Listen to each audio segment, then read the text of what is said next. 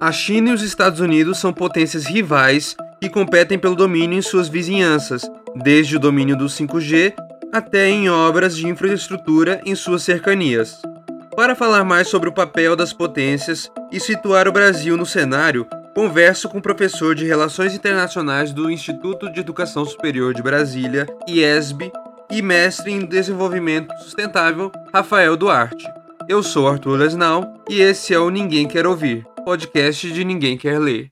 O leilão brasileiro do 5G está previsto para acontecer em novembro. O chanceler Carlos Alberto Franco França afirmou em um encontro com o secretário de Estado dos Estados Unidos, Anthony Blinken, que o governo brasileiro não vai impedir empresas chinesas que venham a competir pelas concessões. Esse posicionamento contrapõe posicionamentos do antecessor de França, Ernesto Araújo, e do próprio presidente Jair Bolsonaro. À época das falas, Bolsonaro buscava se aliar com o então presidente americano Donald Trump. Agora, sem Trump no governo, como podemos ler a nova posição do governo brasileiro? Tem dois elementos aí bem interessantes. Né? Primeiro é o alinhamento automático que o, que o governo brasileiro tinha ao governo Trump. Com a ascensão do governo Biden, é, isso muda um pouco no discurso, não na prática, em termos comerciais e econômicos, a, a coisa se mantém.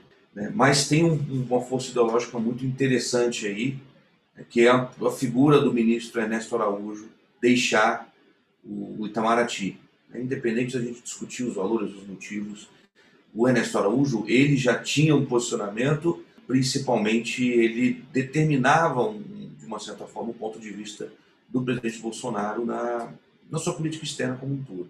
E ele sempre foi declaradamente né, pró-republicanos nos Estados Unidos, não especificamente pró-Estados Unidos, mas pró-Partido é, Republicano.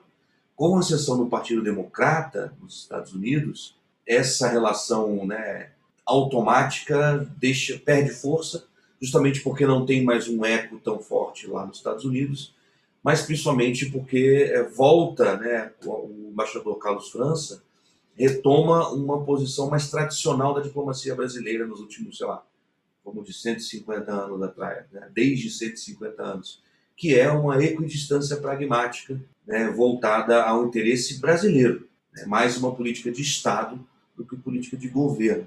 Então, é, como só, só há no mundo dois padrões tecnológicos em disputa no 5G, um alinhamento automático limita muito a capacidade de barganha do Brasil. Barganha em que sentido? De você colher benefícios.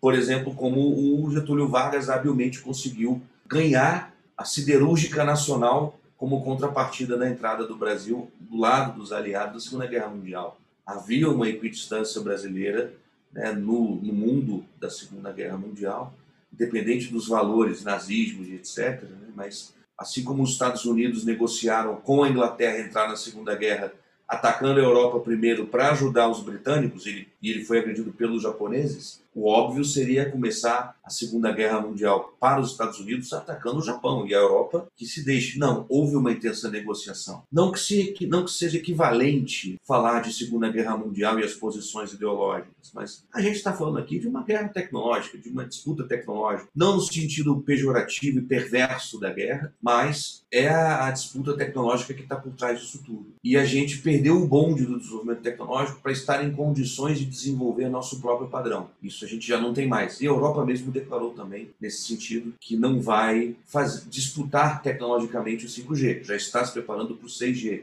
E a gente está falando da Europa que tem, por exemplo, a Siemens, que é uma potência tecnológica que a gente eh, já conhece, que vende de telefone fixo a tomógrafo computadorizado. Então, é muito interessante a gente ver isso. Não é mais uma questão da gente desenvolver nossa própria tecnologia, a gente saber qual padrão tecnológico vai adotar. E aí, com a entrada do embaixador Carlos França, o Brasil volta a uma posição de política de Estado e vai discutir o que é melhor. Por isso que não, faz, não fazia sentido falar em leilão do 5G, tendo um elemento automático com os Estados Unidos, e agora faz. Né? Então, essa sinalização do governo brasileiro de que a gente vai não vai fazer preferência entre americanos e chineses no 5G, isso entra, por exemplo, numa questão constitucional de que a gente não vai fazer distinção entre, é, entre, entre estrangeiros ou entre entre nações diferentes, né? A gente não tem, no nosso artigo 5 está muito claro, né? Não há distinção entre nacionais e estrangeiros. Ainda que se fale sobre pessoas, o termo constitucional do artigo 5 a gente não pode fazer preferências automáticas porque isso não costuma ser bom para os negócios. Porque junto com as empresas americanas e chinesas do 5G,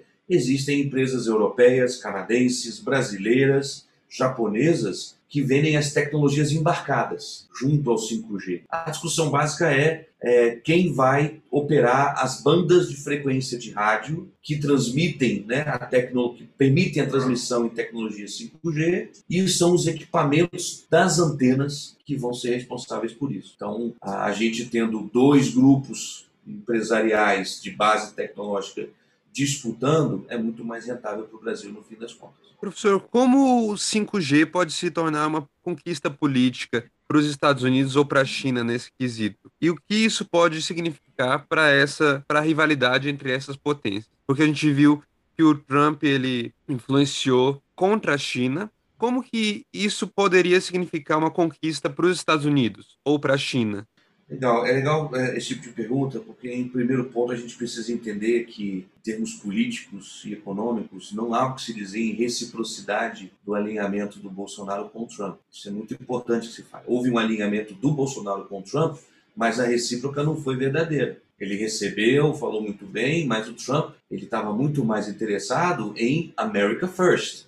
Como é que você pode falar em reciprocidade com um governo que se declara America First, ou seja, Estados Unidos primeiro e o resto de todo mundo que vem a reboque. Então ele bota no mesmo pacote Brasil, China e todo mundo. É, então, politicamente, essa vitória do 5G ou essa disputa do 5G tem a ver com acessos a investimentos e domínio da informação. Eu vou dar quatro nomes é, de empresas diretamente beneficiadas com o, com o 4G internet que a gente tem hoje. Spotify, Deezer, WhatsApp, e aí por, contrapartida Facebook, todo mundo, né, Instagram e tal. E vamos botar o outro, Waze. São quatro empresas que antes do 4G não existiam. Né? Imagina o quanto de músicos no mundo permitem agora ter dinheiro né, e, e divulgar os seus, os, o seu trabalho né, e gerar renda, receita, etc porque nós temos o 4G. Mas, ao mesmo tempo, olha a quantidade de dados e informações que o Waze tem sobre os costumes de trânsito das pessoas no mundo.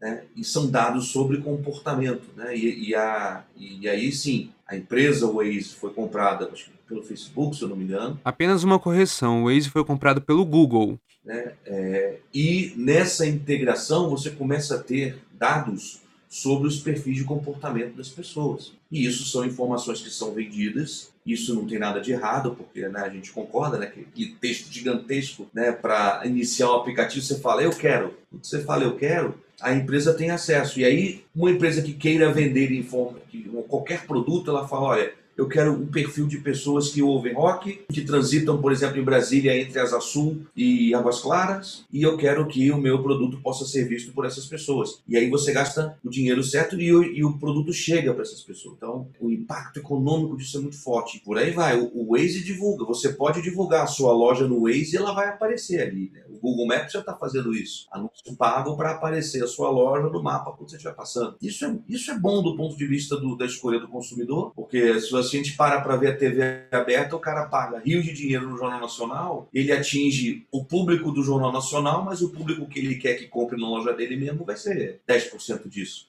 Você pega esse dinheiro, joga no Google, nos anúncios, né? Ele vai diretamente no perfil do pessoa que você quer.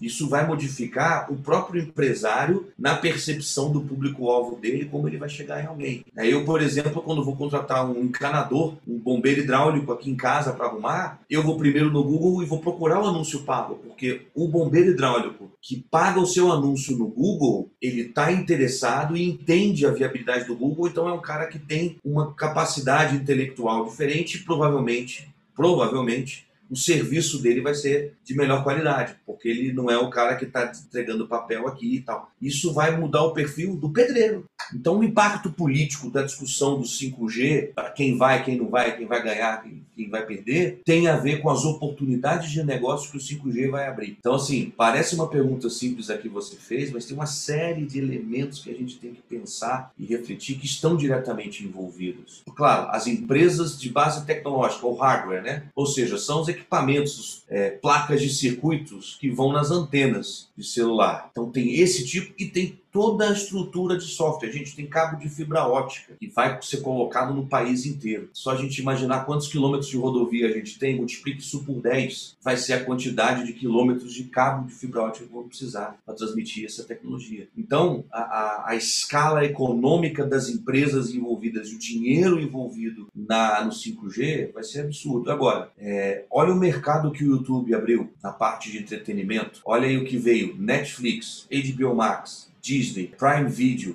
tudo isso veio no mercado por causa do 4G. A indústria cinematográfica está mudando radicalmente por causa da tecnologia 4G. Né? E aí a, própria capacidade de produção de conhecimento do ser humano está mudando. Né? Agora, por exemplo, a educação à distância vai ser revolucionada com a chegada do 5G. Né? Como é que as universidades americanas agora vão fazer? Elas não vão precisar mais comprar né, os grupos educacionais mundiais, não vão precisar comprar grupos educacionais do Brasil para dar aula aqui com o 5G, faz uma aula lá com tradução simultânea, a gente assiste aqui uma aula de Harvard, uma aula de da Sorbonne. Então, o que, que é a China? A China entrou nesse jogo do, do 4G com o TikTok. Agora, imagina com o 5G e a China dominando tudo isso, que outras coisas vão poder entrar no jogo. Agora, com o 5G, estão falando em telemedicina. Então, um cirurgião da John Hopkins vai poder vender o seu serviço médico com uma cirurgia por meio de um robô que se instala aqui no Albert Einstein e ele faz a a cirurgia comandando um robô de lado 5G, porque a precisão vai permitir, vai revolucionar o serviço médico mundial. Então,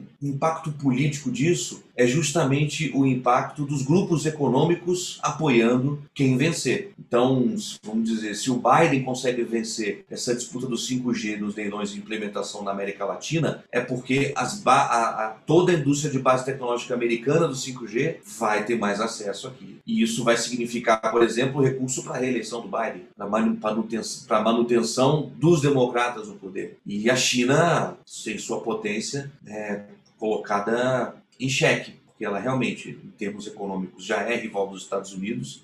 Eu puxei os gráficos só para olhar com calma. Por exemplo, a China é a número um em exportações no mundo, 2,5 trilhões de dólares de exportação, e o número 2 de importação no mundo. 1,5 trilhões. De balança comercial, a China tem um saldo de 1 trilhão de dólares. Só de balança comercial. É, os Estados Unidos é o inverso. A balança comercial deles é deficitária. Eles são, eles exportam 1,5 trilhão de dólares e importam 2,3 trilhões de dólares. O déficit deles é quase o superávit chinês. E o Brasil nesse jogo todo? O Brasil é 10% do comércio da China. O Brasil exporta é, 230 bilhões e importa 177 bilhões. A gente tem uma, a gente, nós somos exportadores líquidos, né? Nós temos uma balança comercial superavitária. Mas onde é que os Estados Unidos ganham dinheiro?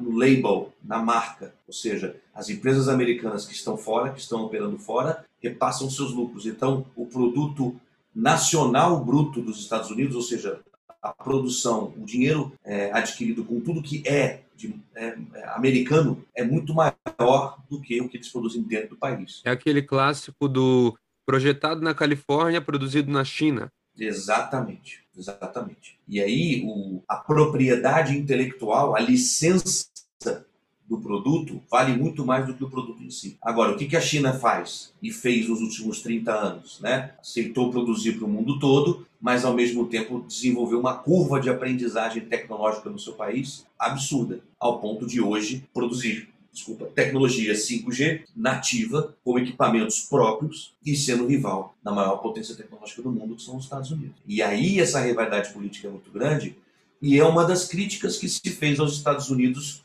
em razão da guerra ao terror. Se investiram bilhões de, de dólares, trilhões de dólares no esforço de guerra ao terrorismo, né, enquanto a China não tinha o problema de empreender uma guerra ao terror fora do seu país, e pegou essa grana toda e investiu em capacitação tecnológica e desenvolvimento interno. E aí agora, com, com o desastre no Afeganistão, né, abre-se um caminho interessante. A China começa a se, a se estabelecer em outros países com suas empresas, com suas tecnologias, só que ela não tem, na maioria dos países, sobretudo na África e na Ásia, a resistência cultural a uma presença hegemônica militar dos americanos. A China não brigou com ninguém. É exatamente esse o ponto da próxima pergunta, que a China tem expandido a influência pelo mundo, em especial na Ásia, entre os vizinhos, e faz um tempo que a gente tem acompanhado nas notícias o ambicioso projeto da China, que é a nova Rota da Seda. O que é esse projeto exatamente? Bom, esse projeto é um ambicioso projeto de logística de distribuição dos produtos chineses. A China tem um problema geográfico crítico, que é o acesso aos canais de, de distribuição dos seus produtos. Então, uma, um país que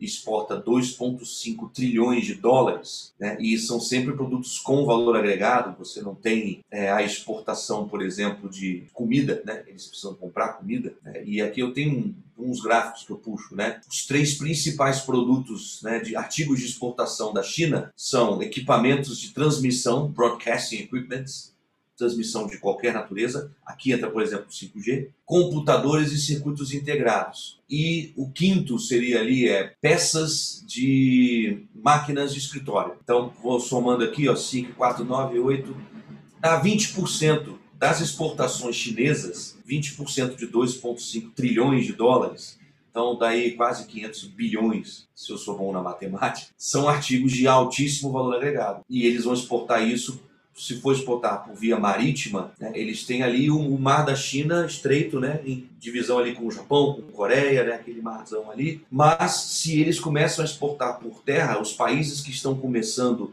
a ascenderem em renda para consumir esses produtos estão no centro da Ásia ali, né? Turcomenistão, próprio Afeganistão, é, Irã, a Índia, Paquistão. Né? Então, é, e ali ao mesmo tempo era a antiga Rota da Seda, lá do, desde o Império Romano ou até da, da Grécia Antiga, né? Grécia de Alexandre o Grande, foi essa rota da seda que permitiu, por exemplo, a domesticação do cavalo, a socialização do uso da roda, né? a descoberta do uso de temperos para conservar alimentos, os números indo-arábicos, os algarismos indo-arábicos vêm da rota da seda, e também até o consumo do frango, por exemplo. A galinha, o frango, domesticado para consumo tem sua origem na China e foi transmitido para todos pela facilidade de, de geração de, de, de, nutrientes, né, veio de lá. No século 21 a gente já tem três meios de transporte, né, modais. Você tem você tem o ferrovia, rodovia, ah, são quatro, né? A hidrovia e a aerovia. Por enquanto a aerovia ainda está muito cara, mas os tipos de produtos que a China vende, por exemplo, AliExpress, podem ser facilmente colocados em caixas e enviados por aviões. A China ainda está começando a ter a sua própria é, matriz né, de produção de aviões para rivalizar com Boeing, com Airbus e com Embraer. Ainda não há uma rivalidade muito clara né, na aviação comercial. Mas essa rota da nova rota da seda é inspirada no fluxo de comércio de produtos da antiga Rota da Seda que saía da China e ia para a Europa. E é, e é curioso porque ela está muito mais voltada a a vender produtos pela Ásia e chegar até a Europa mesmo. Porque o principal, a principal rota comercial que existe é a rota marítima passando pelo canal de Suez, que é chamavam de uma nova rota da seda, mas a China começou a participar disso nos últimos 20 anos, 30 anos, então na, no século 20, né, nos anos 90, isso não era muito claro. Mas o que, mas o que acabou com a rota da seda? A, o, o contrabando do bicho da seda, que era uma uma tecnologia que era uma, um, algo protegido pelo governo chinês. Né? As pessoas se cultivavam, tinha até o, a lenda né, de que os, os produtores de seda né, que cultivavam o bicho da seda na China eram cegos para eles não conhecerem o bicho e tal. Né? Mas uma vez que se conseguiu contrabandear o bicho da seda, Todos os outros países tiveram acesso à seda, que é um artigo de, de alto luxo naqueles tempos, e acabou com o monopólio chinês, a renda da China, etc. O que a China fez nos últimos 30 anos foi justamente o inverso. Pegou todas as propriedades intelectuais das principais empresas do mundo, né, quebrou patentes, né, fez todo tipo de contrabando de, de ideias, e hoje desenvolve suas próprias tecnologias, suas próprias patentes. Então, é, agora ela está querendo né, irrigar o mundo com os seus produtos. E esse é um ponto muito interessante. Então, a, a nova Rota da Seda tem esse contexto. Né? Tem esse contexto histórico da antiga Rota da Seda, tem esse contexto agora de 2021. Mas está de olho principalmente nos novos mercados emergentes, sobretudo na Ásia, mas também numa forma de distribuição desses produtos por meio de investimentos pesados em infraestrutura de transportes. Em 2014, eles compraram o aeroporto de Toulouse, na França, que tinha sido privatizado, pagando 300 milhões de euros. Esse ano, eles venderam por 500 milhões de euros, venderam a participação deles nesse, porque deu muito problema. Né? A Europa teve que mudar na União Europeia né? a legislação sobre os investimentos estrangeiros em empresas, comprando empresas europeias, porque a China estava com apetite, estava comprando muitas empresas de base tecnológica estratégica na Europa. Isso faz parte dessa iniciativa da Rota da Seda. Não é só fazer um novo caminho comercial, mas é dominar a infraestrutura de ferrovias, de rodovias, né, nesses países que a gente nomeou aqui, né? Azerbaijão, Afeganistão, Turcomenistão, Kurdistão, tem o Paquistão, vai passar pelo Irã também, e ela tem um trânsito, a China tem um trânsito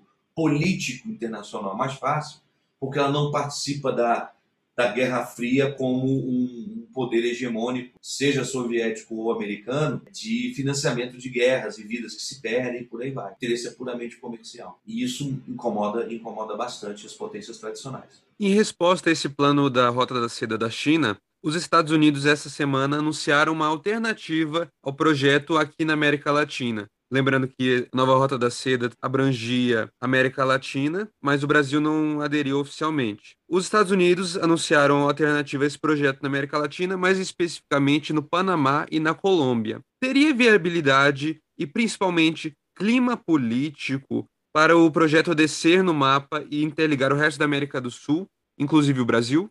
Esse é um ponto interessante porque vai conversar com a iniciativa do, do Partido Democrata do, da administração do Bill Clinton. Quando terminou a Guerra Fria, o Clinton conseguiu manter a liderança americana né, no sistema internacional, mudando a, a, a base de poder, né, do poder militar para o poder econômico. Então, tão logo a Guerra Fria acaba, é acelerado o processo, se cria a Organização Mundial do Comércio, que a China só vai ingressar nos anos 2000, mas ao mesmo tempo é, abre-se caminho com a queda do Muro de Berlim para a unificação alemã e resistências para a criação da União Europeia, que até então era mercado comum europeu.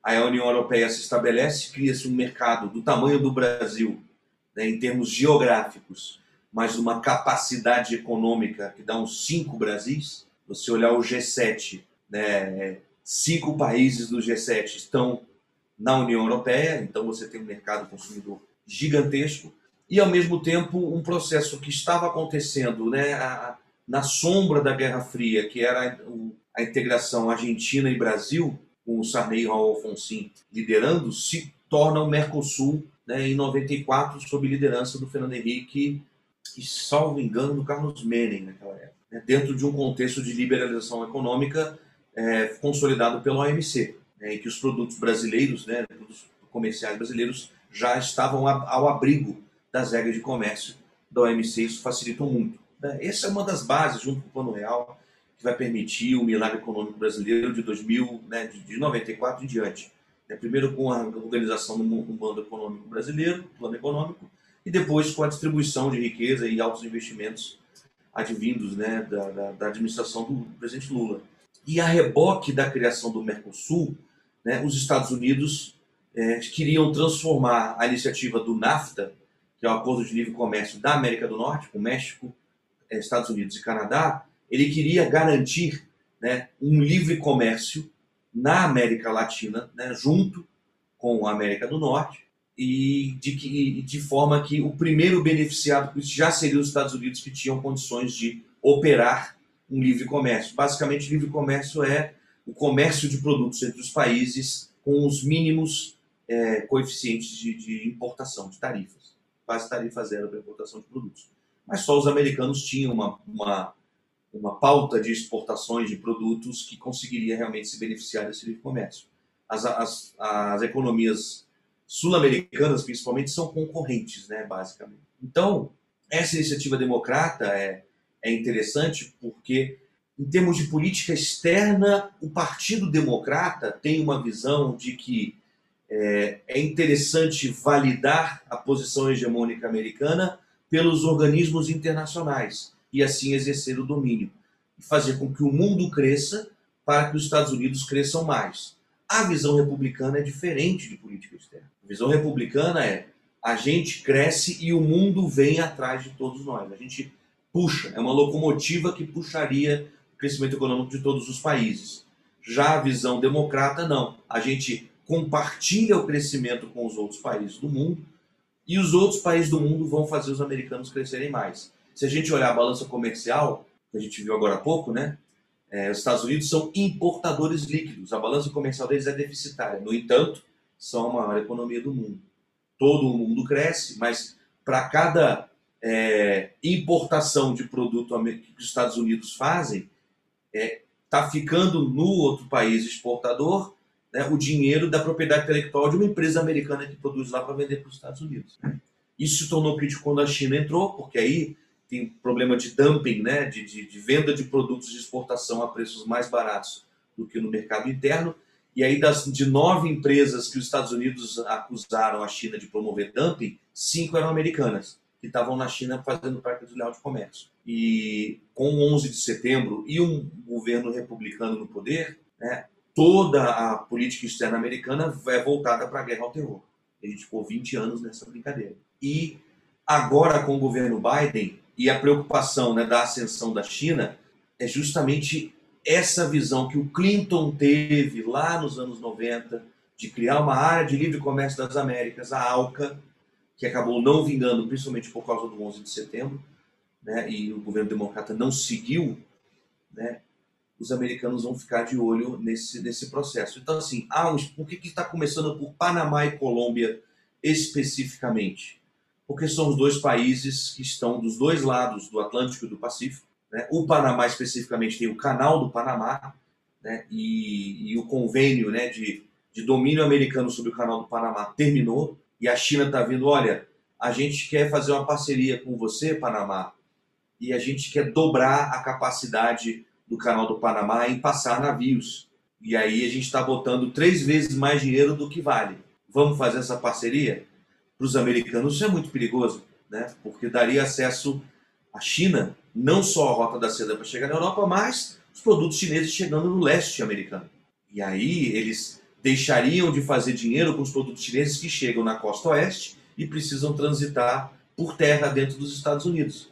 Então tem essa, essa, esse receio muito grande. E a Colômbia, por consequência, também geograficamente está no mesmo processo e é o principal aliado americano nos últimos 30 anos né, na América do Sul. Agora a gente tem que ver ainda como é que o Joe Biden vai produzir esse caminho, porque com a saída do Afeganistão ele ficou muito manchado. Ele precisa ter uma alternativa muito forte para a opinião pública americana não vê-lo como um fraco ou como um fracasso da política americana, que não é culpa do Biden, o Biden só honrou um acordo feito pelo Donald Trump de sair do Afeganistão, né? e sendo uma democracia, isso tudo precisa ser feito de maneira transparente.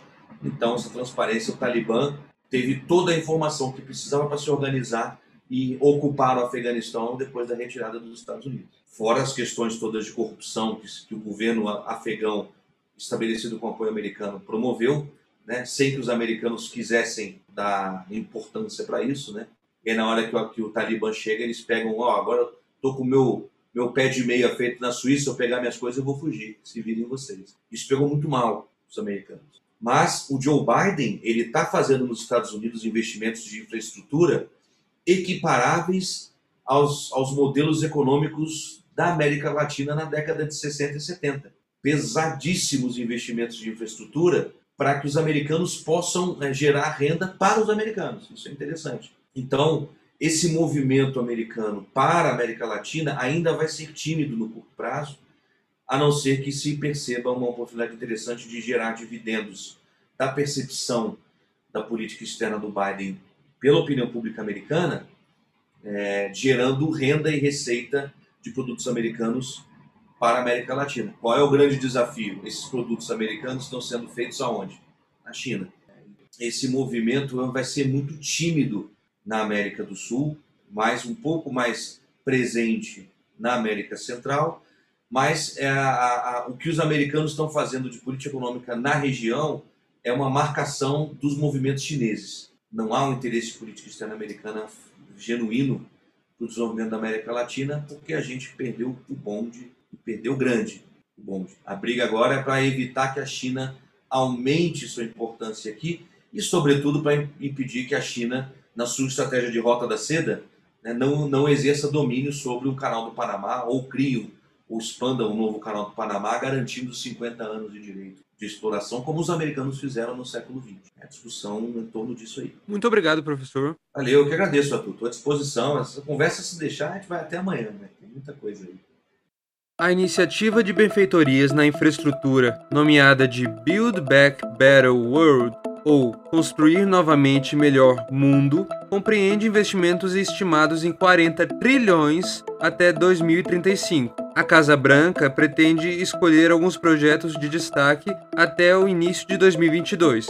Se você ficou interessado no assunto, leia o texto sobre esse tema no site. Acesse ngm.quer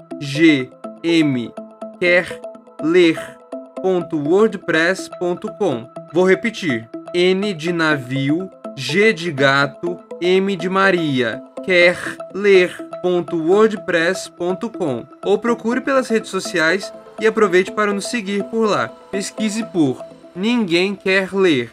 Se você gostou do episódio, não deixe de seguir o podcast no Spotify, se inscrever pelo Google Podcasts e, se possível, ouvir pela plataforma Orelo. Por lá, cada play reverte em um valor simbólico para o produtor. Apoie-nos! Semana que vem estaremos de volta com mais um episódio. Até lá!